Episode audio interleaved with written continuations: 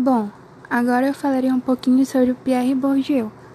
É um pouco sobre ele, né? Inicialmente, os conceitos dele, né, que são mais relevantes.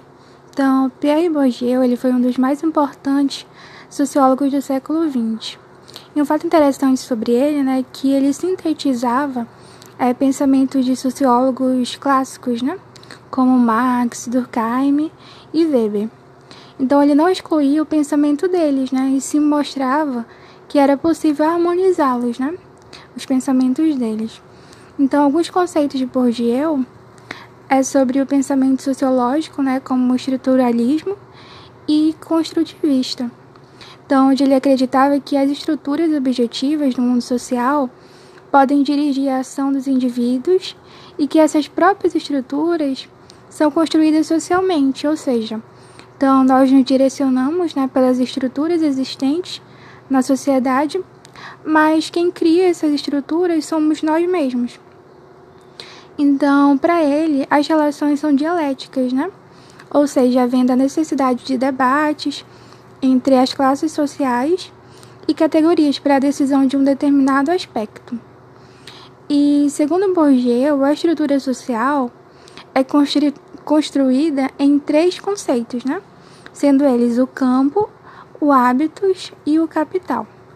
Então, o campo lhe diz respeito ao espaço simbólico, no qual as lutas pelas representações acontecem.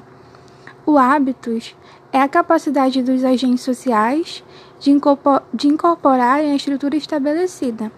Então, como por exemplo, é, as suas experiências pessoais, a socialização com outros agentes, que podem moldar os pensamentos, sentimentos e ações na sociedade. Já o capital é dividido em três tipos, né?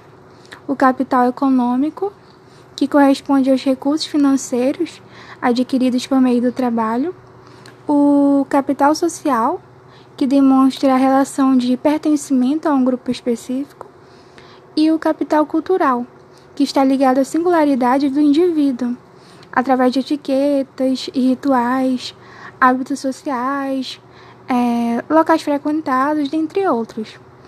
E no aspecto educacional, o capital cultural é bem importante, porque para Bourdieu, ele coloca a escola, a educação, como espaço de reprodução dos valores dominantes, é, porque a escola meio que separa, segrega indivíduos que têm acúmulo de capital cultural contra indivíduos que não possuem esse acúmulo.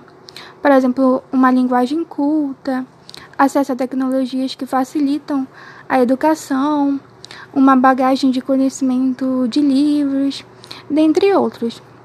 Então, nessa perspectiva, também podemos citar os conceitos de violência cultural e violência simbólica, que também são abordados por, pelo Pierre Bourdieu, né?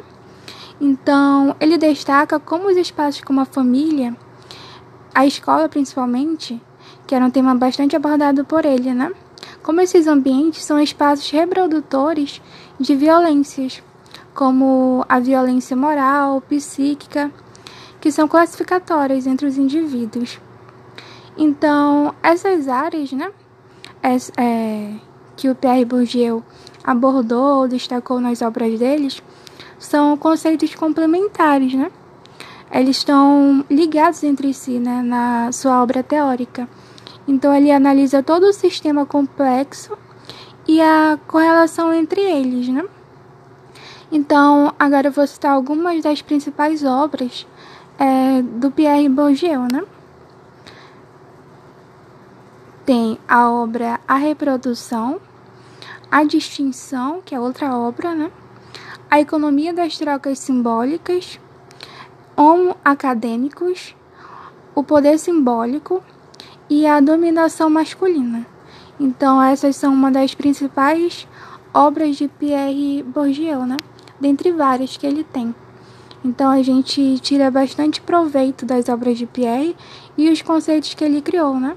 Que servem não só para a sociedade, mas também para o sistema educacional como um todo que até hoje a gente vê que a gente estuda em sociologia, é, nas escolas, faculdade. Então a gente vê como é importante, né, estudar esses aspectos de Pierre Bourdieu.